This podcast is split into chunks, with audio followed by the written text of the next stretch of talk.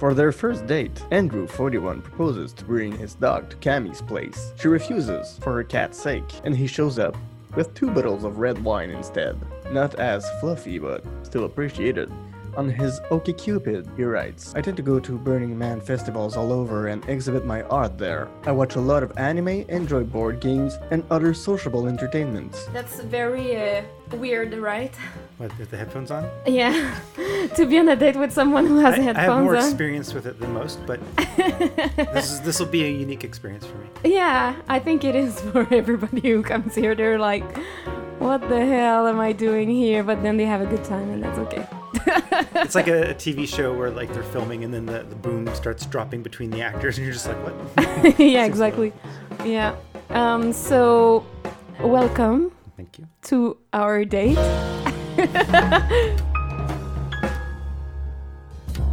um, how do you feel?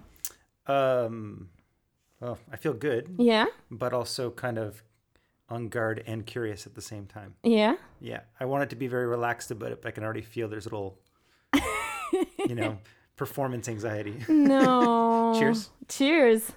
Hey, you're drinking in um, a cup that I stole in Belgium. Saint Géry. Yeah, that's like a, a bar that I went to. Yeah. And um, I don't know, sometimes when I travel, I'm just like, oh, let's just take it. I mean, never gonna set foot there again. I like it when I find out someone's stolen something before, like something small. It lets you know that they're they might be a good person, they may have morals, but like if they have that little once in a while do something bad, it lets you know that they, you know, are a perfectionist. Yeah. Yeah. yeah, I would not do that here, I think. Mm-hmm. Because, like, if I want to go back to that place, that would be weird. But so less accountability for that community. yeah, than, yeah. Yeah. And that's not the only glass I, I, I stole there. I mean, I stole two like this and Mm-hmm. another one. But actually, I don't know where the other one is. I think I broke it. Oh. When I was drunk, probably because I don't really remember it. You just haven't seen it in a while. Mm, yeah. Okay. I just don't know when I saw it the last time. So tell me about all the times that you've stolen things. Oh my god. Not very often Okay. because the first thing I remember stealing was like a little ball at Dollarama, Mm-hmm. the dollar store. Yeah. When I was a kid. Mm-hmm. And Mine, mine was a radish. It was Really? bright and red. I had no idea what a radish was. I was about three years old, oh my god. and I wanted to brag At the grocery friends. store? Yeah. I just kind of took it, pocketed it, and then told my friends about it because that was the important part. And then I took a bite of it, and it was the most disgusting thing I'd ever eaten. It was so bitter and raw, and I was just, I think it burned my mouth like it was heat. I don't know. It was stupid. So I didn't I steal mean, again for a very just- long time. Who's proud of stealing a radish? Like like that's so lame to be like, "Hey, look, friends, I stole something." And everybody's like, everybody's like expecting like something expensive or something and mm. you're like, "A radish." You're like a Dollarama store. what? I mean, yeah, mine is not better than that, but Yeah. I, I'd rather I know I, I'd rather not steal actually. I mean the the worst thing I did in a store was changing a a price uh, a price tag Mm, yeah.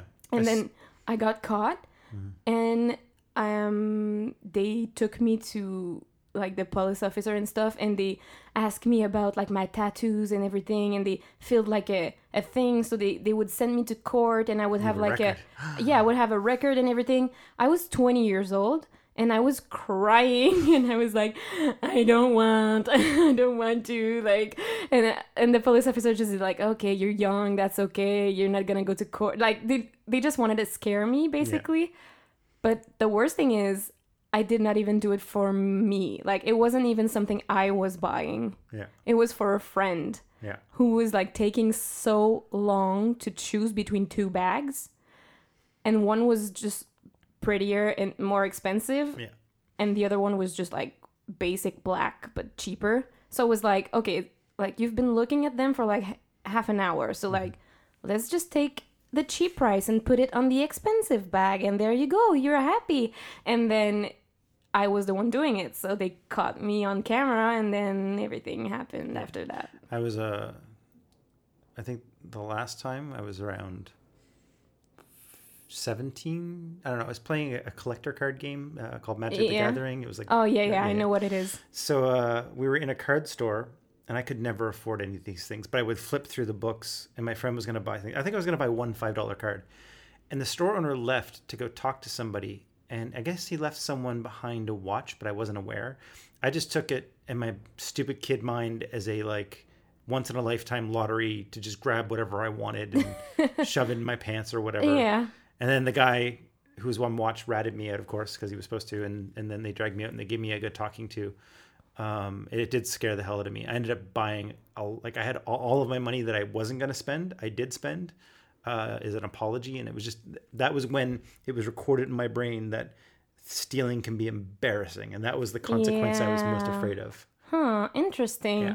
Are you a lot afraid of being embarrassed or? Uh, there is a shame factor that I, in some circumstances, it's hardwired into me. In other circumstances, I can be the most like shameless person. Like, what kind of circumstances? Uh, circumstances. That's a very hard word to say. Circumstance? Circumstances. what circumstances? Yeah. There's like so many like. i can't do the R's in French. Um, the one thing I can remember that I wish I could unwrite if I had a deep psychology lesson Yeah. uh, when I was seven, or no, somewhere b- below the age of 10, I used to be a big fan of WrestleMania or re- the World Wrestling F- Entertainment or Federation or whatever it was. Right. Yeah, yeah. And uh, my stepfather surprised me and my, my stepbrother with a tickets to a show. It had come to Halifax. And uh, I was so pumped. Like when you go to concerts and you see people like arms in the air, like, ah, that was me as a kid, right? Yeah. my stepfather has a very subdued, shame-filled personality. Uh huh.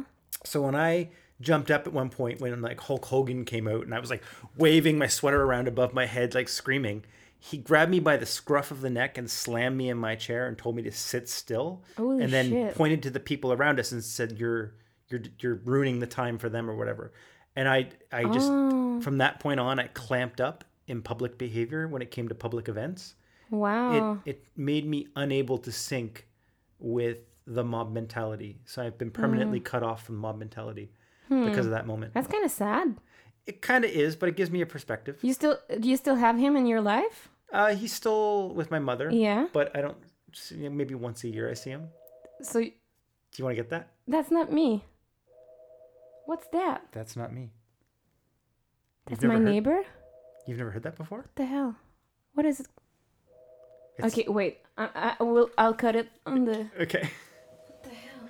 Old school phone. That's clearly not me. That's my speaker. Yeah. Because your phone was connected to it. Yeah. That's why I've never. I was like, I've never heard that before. Like, I don't have a normal like ringtone. I don't know. Like that's. And sometimes my walls are so thin that I can hear like my neighbors. Um, um, Ringtone. answering machine. Yeah. Machine. I can hear every word on it. Like I can actually listen to what people tell him in the messages. So I was like, oh, maybe that's his phone, and it's like the the wall is so thin I can hear it, but it was so loud. I'm like, no, that's not, that's not it. And then it's my it's my fault. You see. Okay, let's let's just get get back After these messages. get back to work. Sorry about that. No problem. I don't any problem with it. Yeah, I mean, it, what what were you saying? You were talking about your stepdad. Oh yeah, when he uh, chastised me and corrected my behavior when I was really young. He Yeah. hard- he hardwired me to separate from the mob Yeah. mentality. So since then, you haven't been really close to him, I assume. Yeah, me and my sister have both taken very distant stances from him. There's Yeah. no. He didn't do really well communicating with kids. Um, Mm. When it came to me as an adult, we can have the usual "Hey, how are you? How's the weather?" talk Yeah. a little bit, but I have no desire to get emotionally Yeah. close to him. Um, And are you close to your mom or? emotionally i think yes conversationally we rarely speak it's Okay. um this is getting into some deep stuff you know That's okay. I mean, if you want to, you don't have to. no no i don't mind i just don't know if it makes whole- funny content or anything but it's deep emotional um it, it can be deep. I love deep too. all right um my mom is a go with the flow kind of person i have Yeah. some of those qualities with her she doesn't like to disturb things she doesn't like change or drama Yeah. Um, so, uh, I mean, it was difficult for her when my father died. When he was 29, she was probably 24, I think. He was 29 Yeah, when he died. yeah, Wow. yeah. I think I he actually held on to my sixth birthday, uh, and then died on that day. So he's uh he was an electrician, um, He died on your birthday? but in a good way. Like he could have died earlier, but he wanted to hold on until my birthday. He killed himself? No, no, just cancer. Okay. Yeah, yeah. I was like, oh my he was, god. He was in the hospital struggling. I was like, this is so intense. So But it's it- because my dad killed himself. So Yeah, I'm like, yeah. oh my god, we have point like I things d- in common. I, I didn't want to inject my father's death into when you were sharing with me. oh my god, no, that's okay. okay. Um, but in general, my mother was very young and she had two kids. Yeah. She wasn't financially bad off because um, I think we didn't owe a mortgage on the house. My grandfather and my father had built it. In 1980, I think they won a $10,000 lottery, which What? was good for 1980. So they she had cash flow sitting around to settle the accounts, and then Canada Pension has something called survivor benefits. So for any spouse or kids surviving the death, Ah. so there was cash flow for a while, but there wasn't enough cash flow, and she didn't have a job for a number of years, and to maintain the house per se. Yeah. Um, so at some point when your house starts falling apart, yeah. the county starts forcing you to keep it up.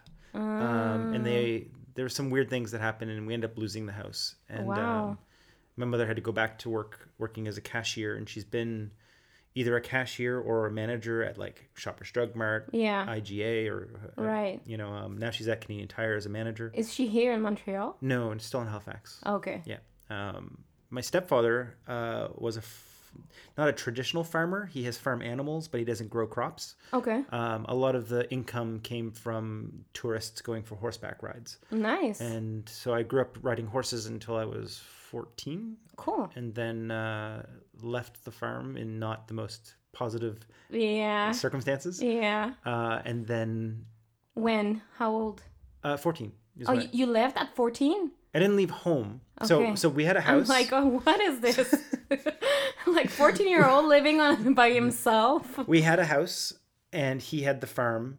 Uh, his family unit was his parents and him and his son living on the farm. His my stepbrother's mother was not in the picture, so it was one of those Right.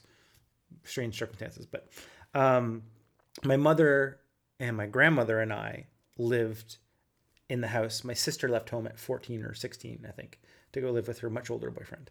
Holy Um, shit. yeah, yeah, but they they lasted a long time. They had two kids. Were Oh my god. married together for like twenty years, and then only in the last decade. How it- much older? She's three years older than me. But how much was he? Yeah. Uh, okay, I'm gonna say for her safety, that because I can't remember clearly, she was 16 and he was 27. Okay. Yeah. That's not too bad. Mm, but it was close to the I statutory mean, age. that's like a little bit of pedophilia, but that's. I guess that's fine. I believe the term is hebephilia. I'm not sure, Oh. but but I mean, commonly yes. but I mean, she was 16, so two years later was okay. Yeah. Interesting. I've been with a guy with who was 21 year older than me, Mm-hmm. so that's why I'm asking. I'm I'm very interested in older people. Sorry. Please tell me um, your interest in older people. yeah, I worked in um in the house for old people. No, I'm kidding. I was changing dying- diapers. what's I was your- like, yeah. What's, what's your dying wish? My dying wish is okay. No, I'm gonna stop that right now. Yeah.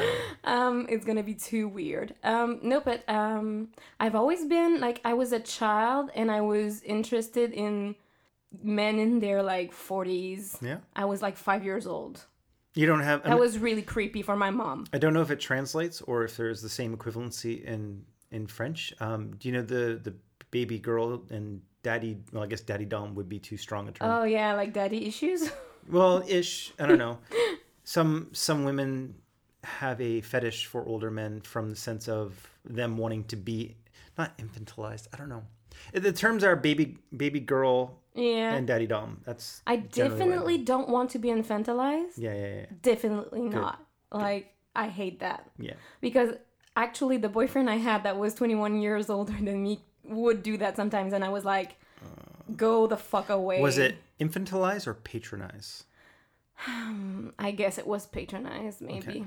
I don't know. It was like basically telling me things, how to do things, and, st- and I was just like, man, I'm an adult and I do whatever the fuck I want. Just leave me alone. I will. I, I can tell you a story, but I have to give some other disclaimers to kind of make me feel less guilty. Okay. Um, so I've dated people my own age. yeah. In fact, I someone my my ex wife. Uh, Ex-wife. Ex-wife. Okay, we're we're gonna come back to that. yeah, yeah. So we met when I was 21 and she was no 24, I think. So she was a little bit older than me. And we were together for like 10 years. Still good friends. Um, but we split over a decade ago. And then the first person I dated out of my marriage was a crush I had in high school, and we just reconnected after Wow. you know 15 years and was like this is gonna work and then it didn't um and then i've dated not in a serious like we're gonna get married sense um a number of people although at least, at least for me it was always clear that they were not the ones for me. But there were three girls that were significantly younger. The youngest was about 20 years younger than me. Okay. so when i met her it was an accident um I What do you mean? How do you mean by accident? because i went on a trip and then I was, and then you you ran into her and you were like, Well, yeah, it was accident. It was more accidental than usual because I had a schedule I was going on traveling in Iceland, Right. and I traveled north uh, on the second week of, of my trip, intending to go up for like five days. I fell sick and had to come back to town. Had to find a random couch surf place to stay with, and then one particular day I went down to the laundry room to do my laundry and stumbled into someone else that lived into the building, and that was yeah that person, and then a whole crazy story comes after that, and I don't want to get into the whole story, but Yeah. I happened to date someone that was 20 years younger than me, and she was into the fetishizing of older people and had the baby girl. Like, Oh my god. yeah, she had a collection of baby soothers and things. Holy shit, that's weird. Yeah, there was some weirdness to She it. she would like wear diapers and stuff. No, no, no, Okay. no, not the full. She showed me videos of people that were into that. Yeah. She was trying to illustrate the whole spectrum to me. Bec- have you ever seen um My Strange Addiction? Mm, I don't think so. It's a think so. TV show about people that have strange addictions. That was the clip she showed me. I think. well, that might be it because there was a girl in there that was like sleeping in the thing for baby and Yeah, she crib, yeah. in a crib. I'm sorry, I don't have all the words No, no. If you don't mind me filling in. no, no, you you you have to. Okay. Um, and then she she was like wearing diapers and like Yeah. sucking her thumb and stuff, and I was like, what the hell? And then everybody was like, oh, you shouldn't do that. You you won't find like a boyfriend and stuff. And I'm like. Maybe she doesn't want to. She wants to be a baby, and babies don't have boyfriends. like, I'm like, I don't think people understand what she's trying to do there. And anyway, Yeah. I mean, as long as the person is happy and it doesn't like um mess with other people's Yeah. lives why not i'm like go ahead do whatever the fuck you want Yeah. I when I met her, her sharing of the things that she was fetishizing into. Um, I have a, a brief history in Toronto of working as a fire performer and assisting other fire performers. shit okay And a whole troop of my friends worked for the fetish community. right So I had to go in with a non-biased kind of accept what people are into. Um, Yeah, mm-hmm. You know, you're walking beside it, and if you're not into it, you, it's just what they're into and not what you're into. Mm-hmm. There were some things you see, and you're just like, why, how? yeah But you keep it to yourself. yeah exactly And when she started sharing some of the things that she was into, we had already established a Mm. Um, uh, a, a rapport where I'm to be understanding and accept what she says. And when she told me about these things, I was like, well, you know, it's not something I'm into, so I'm not going to participate. But Yeah. you know, I, I was aware that she had these interests, yeah and we never played into them. okay The only difference was that she pursued me heavily, and the age difference was the main factor. Was right Yeah. and did you like that or was it weird everything was weird the entire Okay. way. Yeah, like it wasn't that the she, was a nice person, a beautiful Oh, right. person. There was a everything was weird It was what was weird was when she chased me back to Canada. Um, oh my god what the fuck I I just said you can come visit anytime in the generic way that you do when you meet somebody. yeah that means like don't come visit me but i'm being nice Yeah, yeah, yeah. and then suddenly they were like, "I'm getting on the plane today," And I'm oh like, oh my god. and she doesn't know, but I was already starting to see somebody else.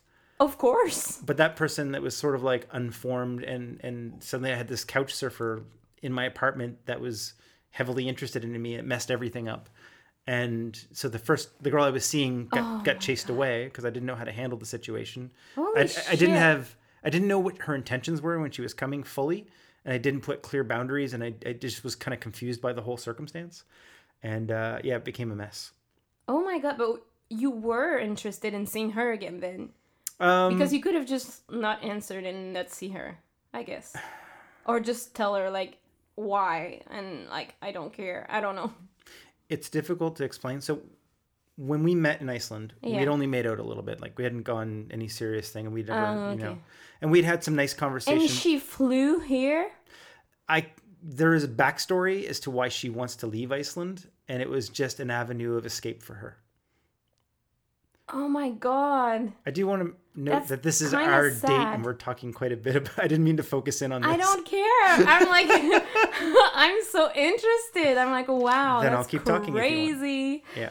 I want to know everything. I'm like, this girl is insane. I want to have her on the podcast. No, I'm kidding. Mm, No, I don't want to. no, I'm covering a. Huge, I'm actually scared. Yeah, and I'm not saying I'm like some like there was a lot of.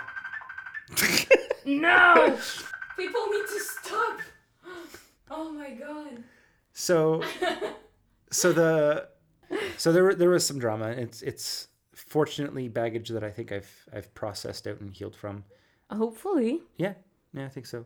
I feel like most of the worst thing that I the worst things that I've experienced became like the best thing that could happen basically mm. Because it made me I know it sounds cheesy but it made it made me wiser and stronger and like I don't know like I was talking with a friend earlier this week about um the teenagers that couldn't have their gradua- graduation graduation Ugh. Oh, for this year? Yeah. Yeah. I don't I, I speak really bad right now. No, you sound good. Um yeah, this year because Sound of uh, Sorry. yeah. Because of COVID. Yeah.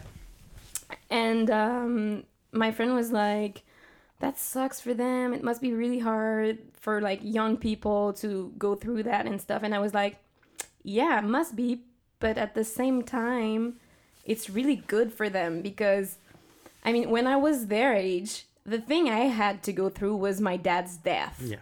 And I'm like, I think being home is not that bad actually. Like it's it's it's hard. It's a hard thing that they have to go through, mm-hmm. but it's just gonna make them see that life is hard and there's stuff in the way and you have to go through it and that's it. Like you better know it. During the next pandemic, Soon. they're going to be the best parents for their kids. I mean, they will probably not go through another pandemic, but but might go through a war. They will go through a lot of s- mm. stuff. So that's a good like preparation I agree.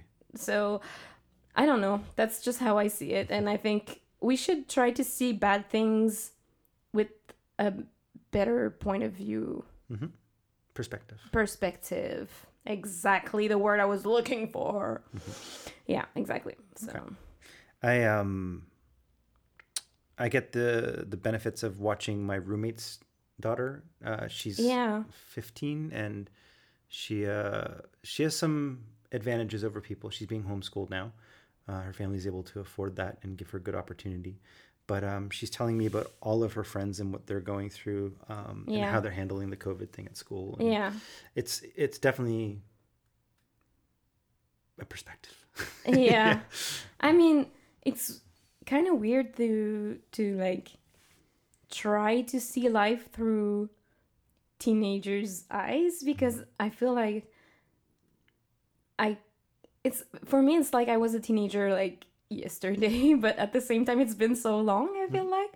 So I just I just I just never thought I would feel like the old person that doesn't get Yeah.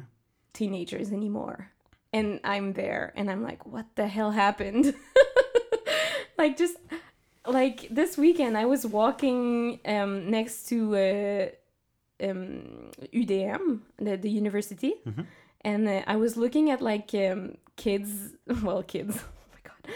like students Yeah. from the university like putting their clothes on their balcony and stuff to dry, like make them dry and i was like oh my god they're so young and I'm, i was like oh my god I, I i wouldn't want to be in university again like it's it was another life and it hasn't been so long but it's already like so far behind. Well, I mean, walking around your apartment, I can tell that there's like all the accents of sophistication that you, develop yourself. You collect your favorite things and your style, and, yeah. and you have like cash flow and the ability to like, you know, buy stuff. Yeah, yeah. That's the power.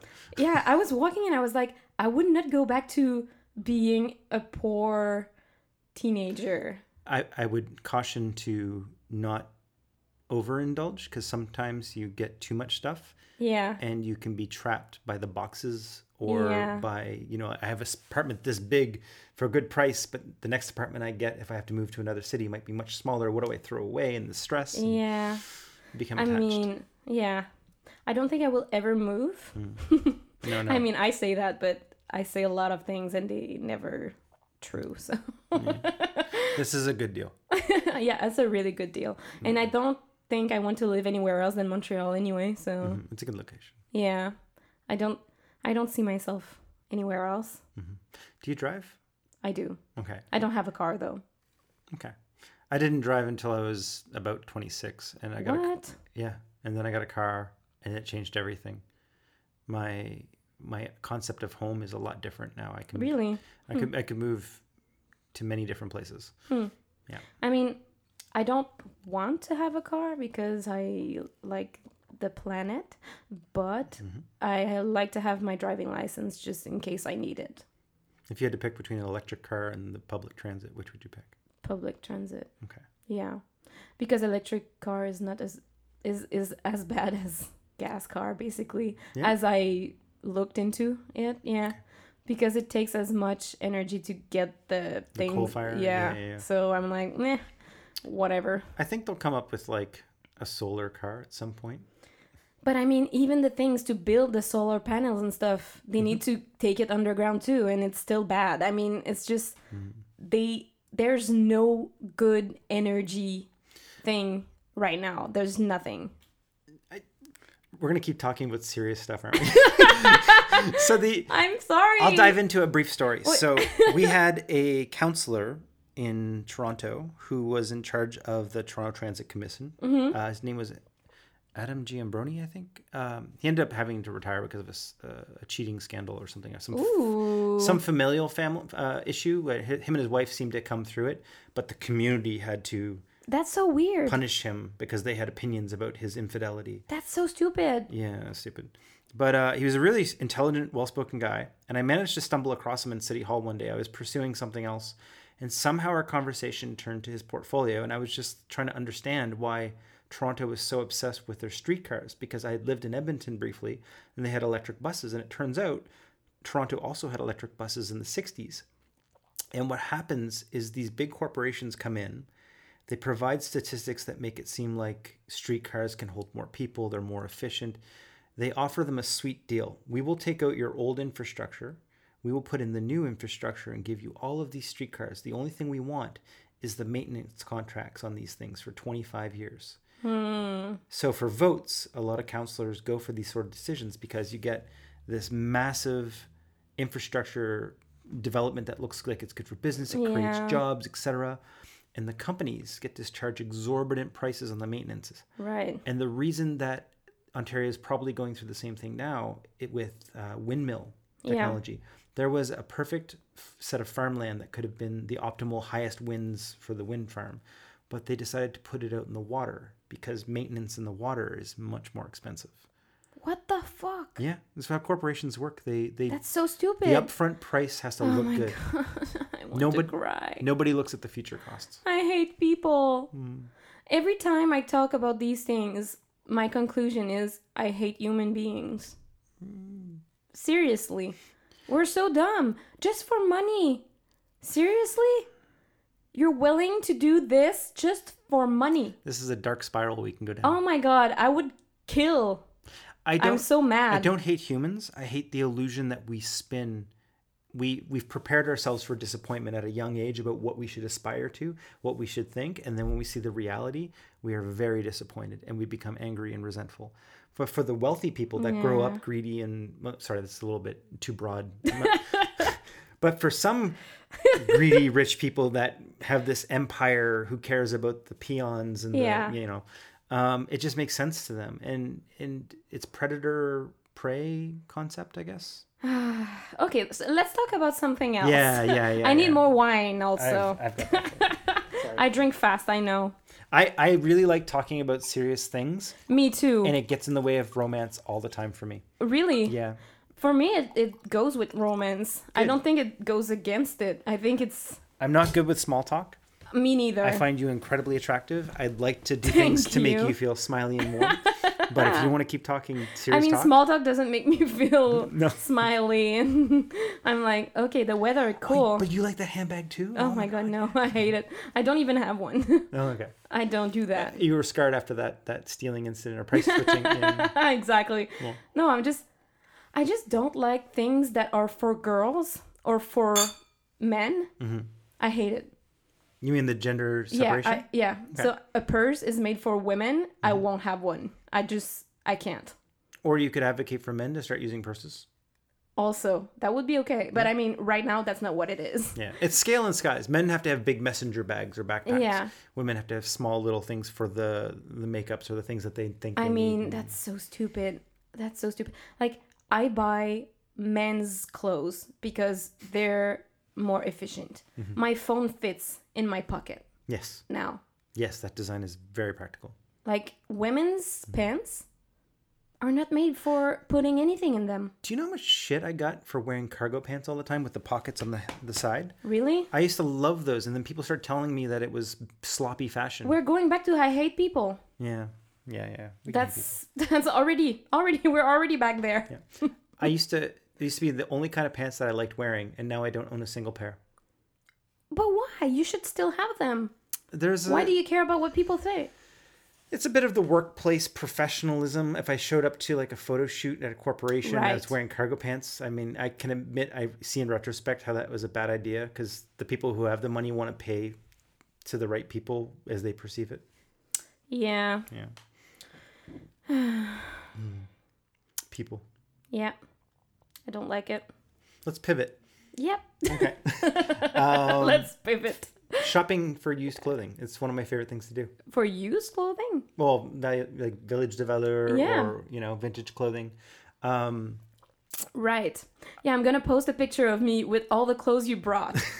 because you you arrived here with a shit ton of used clothing for me and I was like, wow, this is the best day of my life. well, I mean, the, la- the last podcast, I think it was, or maybe you haven't posted the most recent one, but the one with Sam, you were talking about all the the granny stuff, uh, Yeah. or old lady so stuff. you were ready.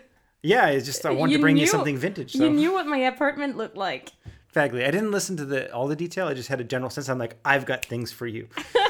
um, and in usually when I go vintage shopping, I sometimes find like old uh, like uh, lanterns that take candles in them, or or wick oil lamps and stuff like that. Things that are fancy. Um, I'm not sure what eras they're from. If they're gothic and things like that, they can be kind of fun. Cool. Yeah, I like steampunk. That's the, ba- the main thing. Um, I also love to um, go u- use clothes shopping.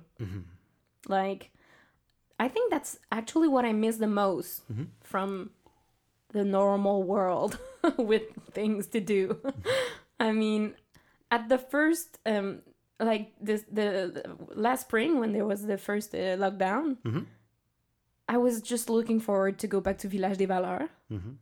and then I did not go since like fucking I don't know January or something. Like I did not go since so long. Mhm. I usually go like at least a few times a year, and now I'm I'm just like oh my god I lived for the 50% off days. oh my god. I would keep myself away unless I was desperate for like a new pair of pants or something. Yeah. But when the 50% day, off days Yeah. came, I would go. And, Every time I go there, I spend for like at least a hundred dollars, and I come back with like a shitload of stuff. Yeah. I shop for what I need. And here, here's actually an idea uh, of, of shame. So I will go in the women's section because once in a while I'll find a piece of clothing that is so creative and so unisex and so Yeah. perfect that it's my favorite piece of clothing ever. Yeah. And I'm, I, I remember this one jacket specifically. I unfortunately lost it at Burning Man.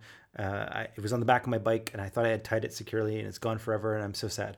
But I dig for these things, and it could be like five different trips. But when I'm at the shop and I'm by myself without a woman, I can feel like eyes are boring into me because I'm in the women's section, and I wonder if people think I'm some kind of perverted kink. I know, I know that people can, what, but it's still it's. But you think too much about what people think. well, it was hardwired into me from a child. In rural Nova Scotia, You need to work on that. I'm I definitely do. I force myself to go shopping Right. alone.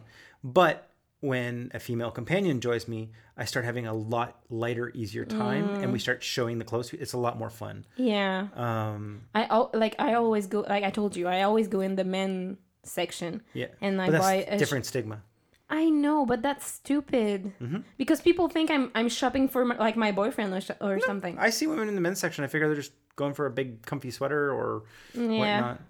You know, I mean, who cares? What the hell? It's for me. It's like very mean to. I don't know. I don't understand people. Yeah. I I mean, it's weird because the stigma from my side, I don't like if I see a man wearing women's clothing, I have no problems. But there is something that is not logical that hits me at an instinctual level because of the early age indoctrination that if I'm seen even though I'm looking for a good circus costume, for example, or a nice piece for a friend that I might gift one day, it, the idea that there are seven women around me scowling at me or something like that perception in my head, it's a weird programming that I, I can't just let it go. Yeah. It's just there. I get it.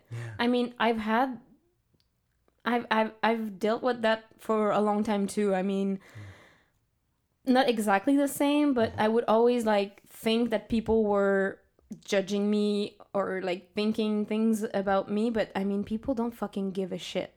I think like, and when you realize that, you just do your own thing. Like people don't care about you. They really don't. They do their thing Yeah. they don't even look at you probably and but you're like there thinking that everybody looks at you and everybody thinks about you but that's because we're all like self-centered What we're afraid of, uh, and I'm going to use a common term. I'm not pop. I'm not a fan of the term Karen, um, but Yeah. it evokes a very specific image, and that's the image I want to convey right at the moment. Um, that we are afraid of that type of individual, and a male or female, that will yeah. suddenly inject themselves into your world and and start like really harping at you about whatever it is that they think you're doing wrong. Yeah. and you'll have to like bear the brunt of their judgment. Yeah. Even though they're almost like a rare unlikely to happen kind of yeah. circumstance. And i mean even if it happens yeah. what's the big deal? I mean i don't care. Judge me all you want. I do what i like. Mm-hmm. I i buy stuff i like. I i have a life that i enjoy. So if you want to judge me you're bad. You're you're you're having bad emotions about me. That's your bad. Mm-hmm. Just keep your emotions and i'm gonna keep being happy on my side. So i'm going to connect that to the fact that or to the comment you made earlier about hating people yeah. one of the things i think about people is that we're all just computer programs. Not like real computer programs yeah. but that we are basically a collection of things that were imprinted upon us more yeah. nurture than nature. Yeah. And if you looked at a computer that did something that you didn't like can you resent the computer for what it's been programmed to do mm-hmm. You know like if if you choose not to interact with that computer and you go take one that you like like if you if you get an iphone and you hate it that's your own fault for buying an iphone in a sense. Yeah. maybe maybe a fault of the marketing i don't know. But um when you meet someone you don't like you just choose not to interact with them. That's the best thing you can do because exactly. they they can't be as at fault. I, I've been encountering a lot of conversations lately on the internet about this whole like wear a mask, not wear a mask. oh my god um, Black Lives Matter, White Lives Matter, whatever, Yeah. all lives matter. there was yeah a lot of stuff going on Yeah, and I've just observed people that I never thought would have had a different political Point opinion than me, and I'm like, like I still remember why I like this person. yeah They're not evil. They're just yeah either confused or I, I don't think I'm confused. Of course I don't. but on their part, it's like it's a teachable moment. But I've I watch other people I know who think the same as me, punish people, label them, Yeah. and and try to teach them by attacking them. Yeah, but that's the worst way to try to teach. I mean, I the thing that I don't understand is why do people can't be respectful? Mm-hmm. That's the only thing mm-hmm. that I don't understand. It's so easy, to be respectful. Mm-hmm. I mean, they don't think like you do, but but that's okay. We all have different point of views on things. That's just how it is. So just like listen to the other person, know in your head that it's it's stupid and you don't agree if you want, but just be like, okay. And that's it. You don't need to be mean. oh my god. I recently had a match with somebody that was my own age, and there was a lot of excitement between the two of us. Mm-hmm. We had actually similar mutual friends to what you and I have, uh, or at least the same social group. And um, what's funny is I matched with her. No, sorry, I swiped on her back in March, I think, or Right. April. Mm-hmm. And I was super excited with what I saw. And it was just the Tinder profile, which doesn't have a lot of information. And the friend that was with me, I was like, Do you know this person? I think they'd be in the same circles. And she's like, Oh, yeah, it's a good friend of mine. You know, and I was like, Oh, great, cool. Like, uh, let her know that I found her on Tinder. She's like, No, no, you're going to message her on Facebook right now. I'm like, What? No, that's creepy. That's not what you do. That's very creepy. And she really got on my case. And I'm Oh just, my God. so I had to send a screenshot. I messaged the girl saying, Look, this person has really said I had to message you. And so I'm doing it. I'm really sorry. It turns out that person was dating somebody else at the time. And their, Right. their English isn't the strongest either. But Uh. they, they wrote back an upside down smiley face. And I don't know what that means in emoji language. Does it mean something? I don't know. I don't know. Yeah. it's- I couldn't say. so they they responded that way and i just said i'm glad i can make you smile upside down stupid statement and then just nothing after that so i left it alone for many months and um i I- no i just abandoned it completely and then about three weeks ago i'm on a road trip to ontario to go do some stuff and i suddenly get matched by this person and we start chatting and she seems really excited and she didn't realize it was me um So it was her? it was her Wow. and she asked to add me on Facebook. And then she saw that we had a previous conversation going, and she's like, "Oh!" And then she got more excited. really? So what happened was, uh, she was about she is thirty five, I think, and her boyfriend was twenty two or twenty four. Holy shit. So when I messaged her the first time, she was dating this much younger guy, and she'd been holding on to this relationship for a long time. But she's like, "I'm ready to have kids," and he's not Ew. Okay. we sensed that we were incompatible in a number of ways. Um, it just and she still has her heart set on this this much younger, unavailable guy. Um, and uh, That sounds healthy. and the heart, the heart wants what the heart wants. That is before anything Whoa, else. I mean, okay. I don't know. The heart. Does the heart want something? Yeah. I don't know. Eh, Yeah, yeah. Anyway. it, the heart beats and pumps blood and endorphins the way that it does. right. Yeah, I don't know. I don't have to clarify, I guess.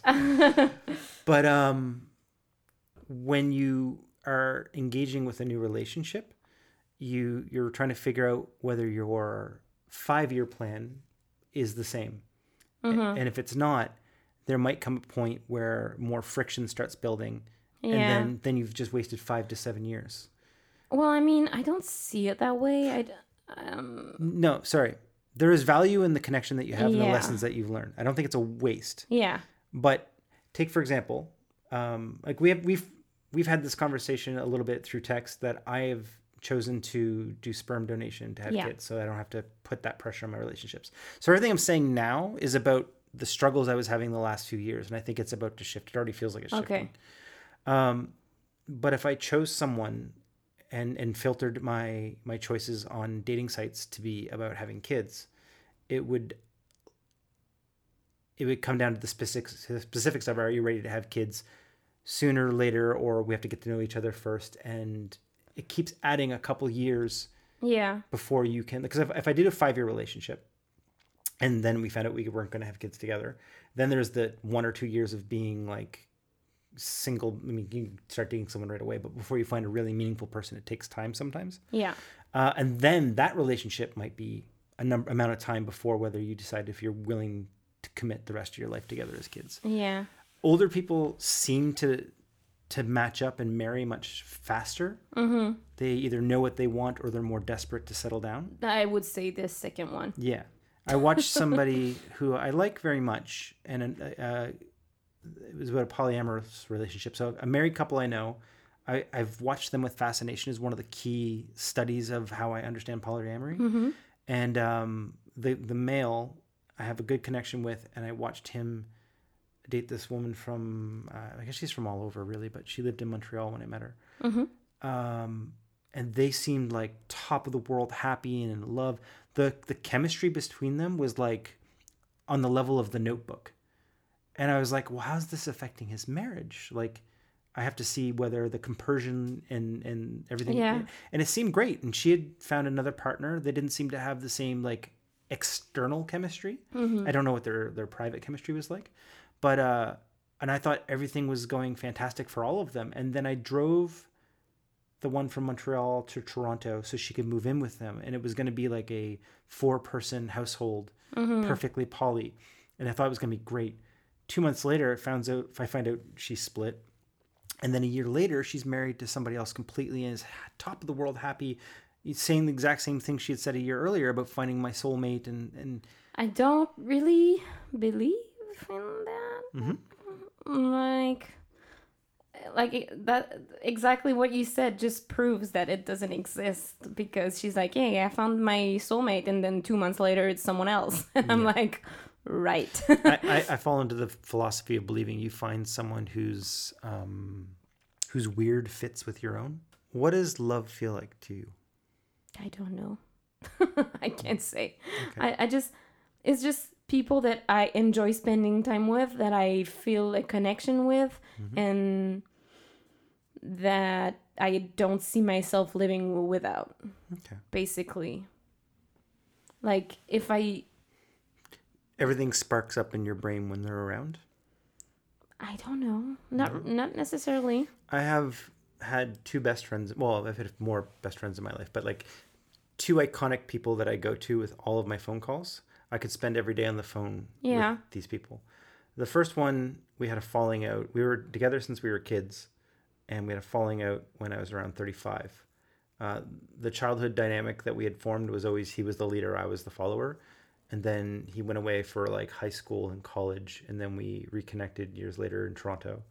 Um, and I could not train him out of treating me like a follower. And I tolerated it most of the time. Like we we had a mutual friendship connection, did things that we liked together. But in certain contexts, like playing games together or certain events, he would always take an authority role and somehow talk hmm. down to me. At some point, I had to cut him off. Like we had a big, we had a hmm. big fight over him saying something that I considered to be unforgivable and just rude, and he w- didn't even want to apologize for it or talk about it. He's like, "Let's just forget it ever happened and continue on." I'm like, "No, it happened." but Damn. I, I cut him out of my life for a while. He's kind of back in it in conversation, but I'm only let him in, letting him in so much. But the second best friend, and this this is all going to make sense in a minute. Um, he was just someone that I admired. I envied in many ways. There were qualities he had that I wish I had. He taught me every skill I have about renovation. Um, I had, my father had passed away. My grandfather never taught me anything. So here I am buying a house at age 28, and he's teaching me how to do drywall, electrical, plumbing, everything. So he he does fulfill some father figure type roles in my life Mm, yeah. but uh, th- there was just I wanted to be a man like him. I guess is the way to say it. Um, and we also liked the same nerdy things, and we, we bonded on that. Cool. And after many years, we were sitting in a room together, and he looked at me, and he basically defined what friendship was with the words that came out of his mouth. He said to me, "I would rather spend days doing nothing with you in the same room, just sitting here, shooting the shit or whatever." That's okay. and then somebody else doing a really interesting activity that you know I love to do because the quality of time and the satisfaction I feel being in your presence is much better than with anyone else. Yeah. And to me that's what a best friend is. Yeah. And they come through for you. Like Yeah. my former best friend was supposed to be my my best man at my wedding. He didn't he didn't bother flying to come be that. He chose someone else to be the one who ran his bachelor party. He did all these things where he kept shoving me kept showing me that I wasn't his best friend, even though Mm-hmm. he would say I was. Yeah. And this guy, the new best friend, kept stepping up, and he was the best man at my wedding Mm. and other things. And Your wedding that we did not talk about yet. yeah, please ask away. What would you like to know? I don't know. you just said you. I got married too. Oh, Did yeah? I tell you? No, There no, I need to ask questions about your. I still figure you were like so young, and I haven't figured out what I want yet. And no, I was married. Wow, how old? I was. I think I was 24. How old was he? Um, eight years older. I Okay. think. hmm So, what about your marriage? I think my marriage was pretty stereotypical. Mm-hmm. Um, well, no, maybe not. We we both met in Toronto, but we were both from Nova Scotia. Uh, she was from Cape Breton. I was from Halifax, and um, I'm gonna avoid certain parts of the story for her respect for her. Um, but we we fell pretty quickly. Um, we ended up moving in after like seven or eight months, but that was because her roommate abandoned her and she needed to figure out something she could afford. And I was just Yeah. I was pretty flexible. I was like, sure, let's just try it, see how it goes. I was already pretty smitten by her. Um, but then we had a falling out early on about. Um, so I had from high school to late college had a number of sexual partners. I basically came out very young and virginal, and then suddenly learned how to wield sexual sexual energy. I guess I don't know. Um, so I'd, I'd pretty much slept with about 10 people before I moved to Toronto and met her. Um, she At had what age? between 18 and 20 to 21. Oh shit. Okay. Yeah, yeah. So over like three or four years, I just whatever. Um, she had been with one formal boyfriend and done some other stuff with another guy, but hadn't been very promiscuous at all. So when we met, we didn't talk about a lot of that stuff for a number of months, and then when it came up, we started talking about deal breakers and things that we should really try to settle and sort before we got more serious. Yeah. And her hard line was if she had been with somebody, if she was dating someone that had been with more than five people, relationship would What? be over. Yeah. And I was like, That's such a weird like It was just- demand. maybe because she's grown up in a very Catholic kind of household and the idea. My God, if like nobody would ever want to be with me, We're that would be talking so sad. From my generation in rural neighborhoods, that Oh would not be a, a terribly strange expectation to have, I don't think. Are you serious? I'm serious. Things have changed. Five people. Five people would be too many. You'd be too Five slutty. people is like what I can do in like almost a day. Like, Things are very different. please, like what the hell? And it's hard to convey to you how rational that seems back then.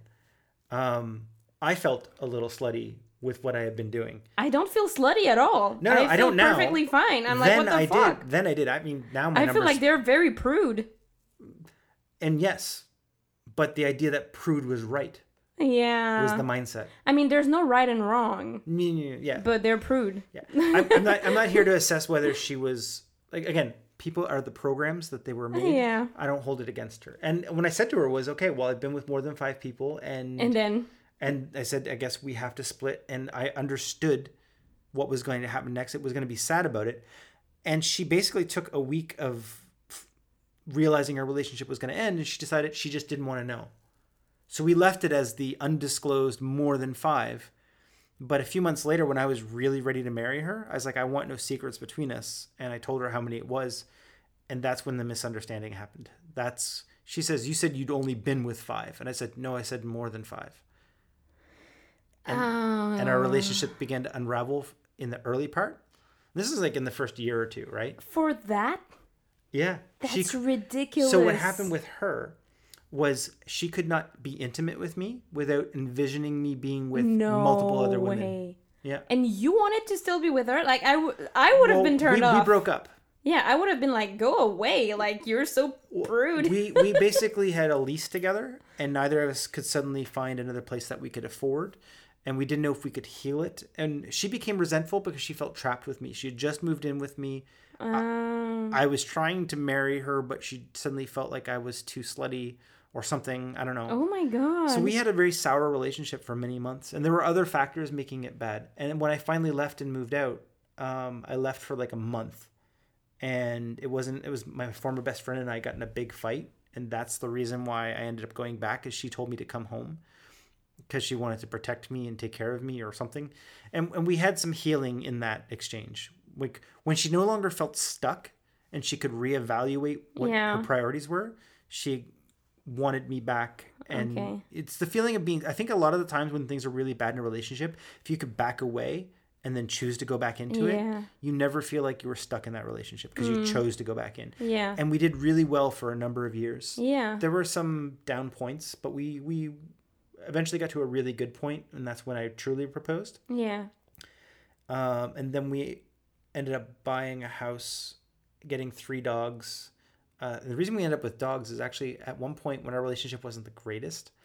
Um, when you're at a certain point in your relationship and you're you're thinking that the only way it could get better is if you have kids, it's a terrible decision. The worst thing to do. But uh, I, actually, so in this story, I'm going to pause and say there is a book everyone should read, no matter what relationship they're in. It's called Too Good to Leave, Too Bad to Stay. You don't have to endorse this, but I personally do. Okay. It's about something called relationship ambivalence, where if you're in this cycle of not sure how whether you should propose, Yeah. whether you should leave, you basically start gaslighting yourself. You stop trusting your instincts and you put off the decision until some big event happens or some sign that your partner's Yeah. wonderful or horrible or, or Yeah. you look for an excuse. And as you keep putting that decision off, you erode your own confidence and can never make a decision. So that happened to both of us um, for a number of things. I had told her that I thought our relationship would only benefit if we had kids and she didn't want them. This is like when I was, this is about 15 years ago. And I told her that was probably a deal breaker and that we were probably going to end our relationship before the marriage happened. And a week later, she said she thought about it and she decided she wanted kids. She was just afraid of being a bad mother or something. Um, I was a But bit, then- I was skeptical, and then we we went through everything and got married. And a week after we got married, she told me she didn't want kids. So we What got three dogs. Hell, Yeah, that's so weird. yeah. We got three dogs. We bought the house. We renovated it, and it was one night after we'd finished finished most of the renovations, and we were there. But then, how do you feel about not having kids? Oh, I mean that's a whole other story because the years have gone by since then. But Right. the reason that I, I realized that I should get out of the relationship, the marriage, was that the best we had ever been was in the first months of our relationship. Everything since Mm. then had been mediocre. And we were never gonna get better. It wasn't that like sucks. after ten years, it's not gonna suddenly like something's gonna some event wasn't gonna show that up. that might have felt like a waste of time, kinda. I mean, it's No. not, but I mean, yeah. I re- we had wasted a lot of time with indecision and not, yeah, exactly. not knowing ourselves. That's what I mean. Yeah. Yeah. Five years later, we were both much better people with a lot better perspective, much closer friends. We're closer friends now spiritually than we ever were before that. Mm. That's interesting. Yeah. We only have things to give to each other and nothing to take. Yeah. And during a relationship, we were both potentially the linchpin to a great disaster. For me, it's not. I don't even. I can't say. I don't even know what love is. I. I. I, I can't explain. For me, it's just. Do I want to spend time with that person? Yes or no. Hmm. Then I do or not spend time with with them, and then I, I just ask myself the question like, do I want to spend time with that person? Yes. Mm-hmm. Do I want to have sex with that person? Yes or no? I mean, it's all different questions. I can want sometimes I want to spend time with someone. Mm-hmm. I don't want to have sex with them, so I do eh, spend time with them, mm-hmm. and that's it. And sometimes I don't want to spend time with them, and I just want to have. I mean, I don't fucking care. Like I just do the things that I want to do. Okay. Basically, Do you have a strong relationship with sex? what do you mean? Like, um, I know some people that are very asexual and sex has no place in Oh their lives. no Are no no no! Yeah, I have a, a very strong relationship. You get horny. I get it. Gotcha.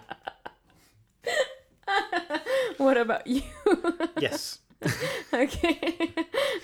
It's it's Sorry.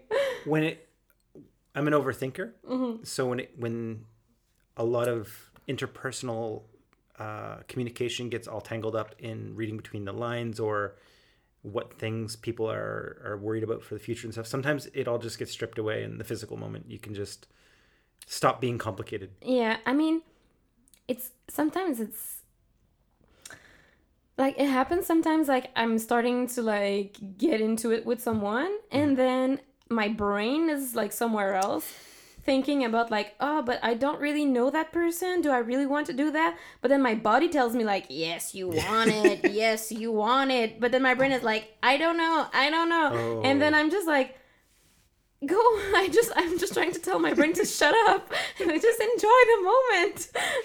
That- it's okay. You can just like do it. But then sometimes it, sometimes it just doesn't work. I mean, I don't know. I, I'm not. I feel like sometimes I just feel like I'm not controlling myself. Mm-hmm. It's like something inside me making these decisions, and I I Yeah. I cannot do anything. Like I just have to let myself do this. Is it's just The weird. It's a- like I'm two people. instincts or something. I, yeah, I don't even know. It's like there's the me that makes the decisions, and then then there's the me that lives Mm-hmm. and has to deal with the decisions. It's kind of how I feel. It's weird. Um, I don't want to have awkward experiences. I've had those, and I don't want to. I love them. it. No, no, I mean like painfully awkward. Well, Painfully awkward is good for comedy. so Oh, in terms of conversation. Yeah. Okay. Oh, okay. Yeah, I was talking about the not. I see. I've I've had some women that can't take no for an answer. Oh, okay. Yeah. I'm, Yeah. Okay, I know what you mean. Okay, Yeah. that's no, that's terrible. Yeah. And and I didn't have clear boundaries back then, so Oh, I that's wouldn't even worse. I wouldn't call it. Oh, I call it more harassment than sexual assault. Yeah. Because I but still, yeah not nice. yeah. Um, Right. back to a dark hole. That's okay. yeah. Um, but yeah, so I I remember the one I so yeah of these three I can think of short term relationships. Two were on dating apps. One was just a like I met somebody. They were not looking to settle down, but they were okay dating me for the time. Um, and same for me. I really liked them, but I didn't know what I wanted and whether it would be compatible. Just dating with an end date unknown in the future, a month or two, provided such a simplicity of sexual and uh, quality time together. Going out for a cafe wasn't like a is this the kind of date we're always gonna go on Yeah. or whatever like questions. It was just in you were living in the moment and you were enjoying the moment. Yeah.